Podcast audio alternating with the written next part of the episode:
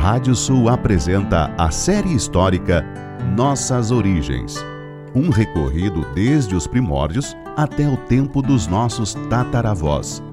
Com Martim César Gonçalves.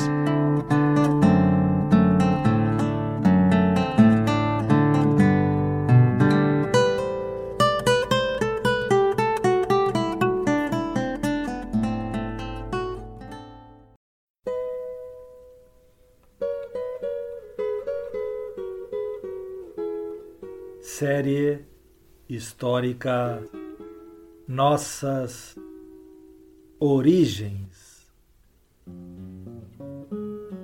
da savana africana até a pampa ameríndia.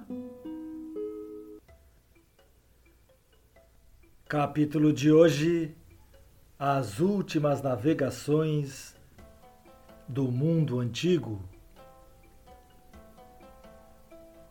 Um dos registros mais fascinantes sobre as navegações do mundo antigo é o de um autor anônimo que viveu no começo da nossa era.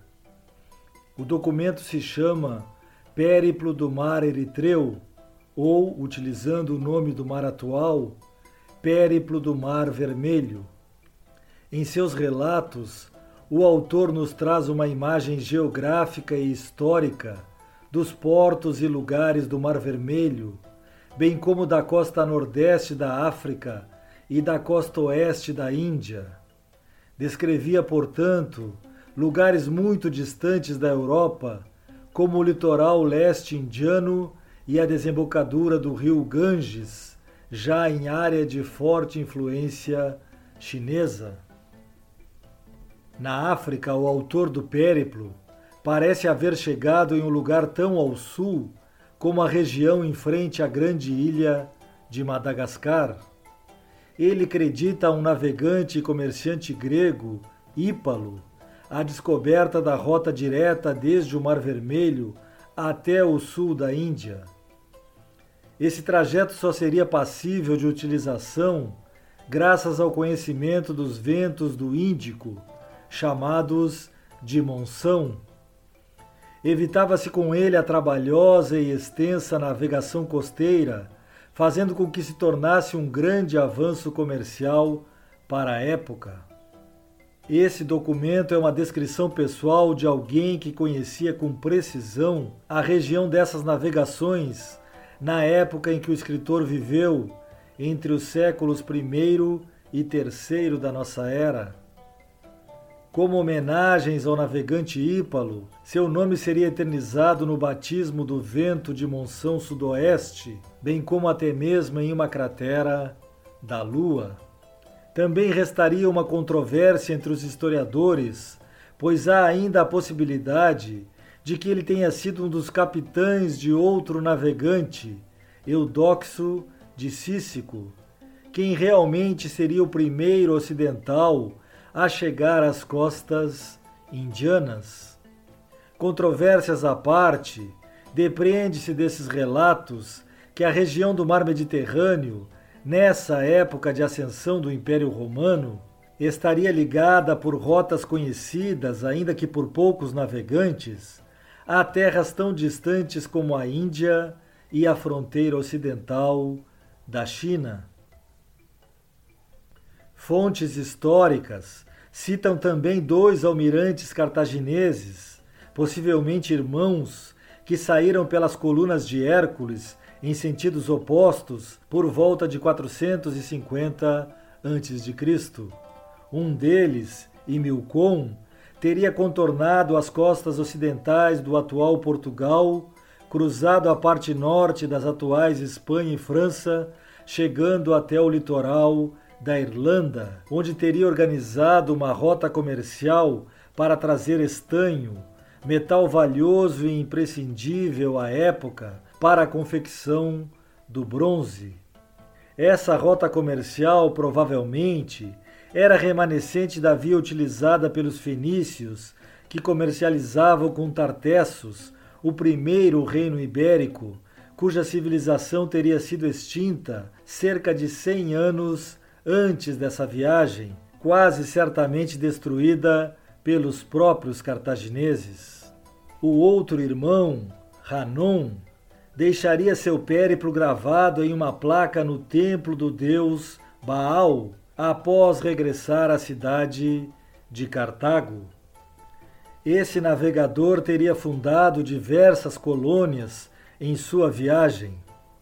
A arqueologia confirma a existência de estabelecimentos púnicos, ao menos até as ilhas Canárias, ponto onde vários autores coincidem que efetivamente teriam chegado os cartagineses, enquanto outros acreditam que a expedição de Hanon teria ido ainda mais longe, até o Golfo da Guiné, junto às ilhas atuais de São Tomé e Príncipe, na metade do percurso ocidental da África, próximo à foz do rio Congo.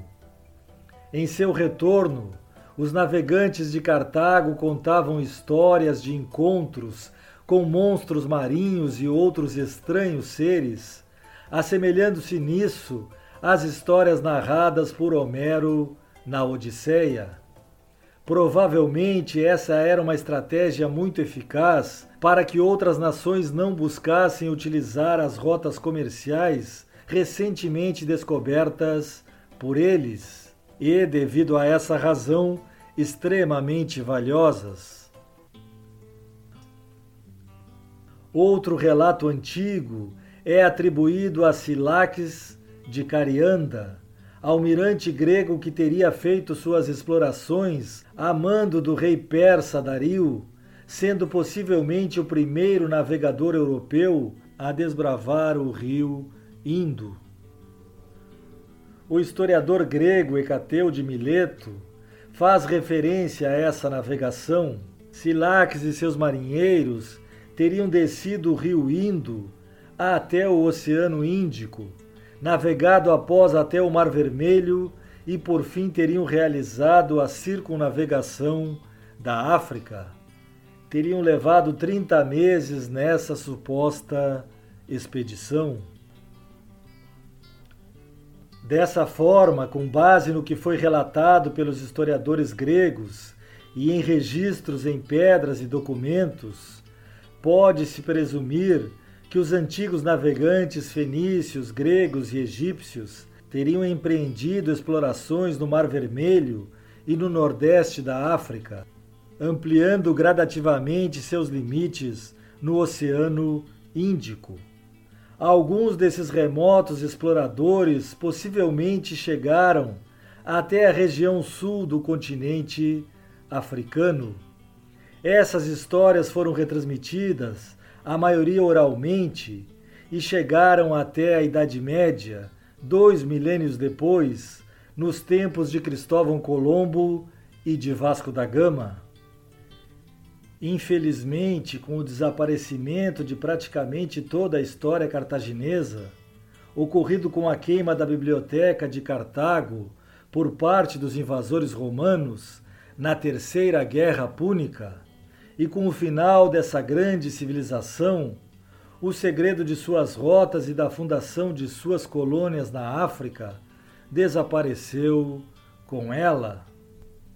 Restaram somente histórias e lendas sobre aquelas que possivelmente foram algumas das maiores façanhas náuticas da humanidade. As impressionantes viagens dos fenícios, gregos, egípcios e cartagineses se perderam nas névoas dos portos índicos e atlânticos. Após o final de Cartago, com Roma não se interessando pela navegação além das colunas de Hércules, toda essa região somente seria descoberta para o ocidente europeu muitos séculos depois, por meio das navegações ibéricas. Heródoto, citando a possível viagem de Silaques de Carianda, escreveu: os exploradores navegaram o rio abaixo em direção ao distante Oriente até chegar ao mar.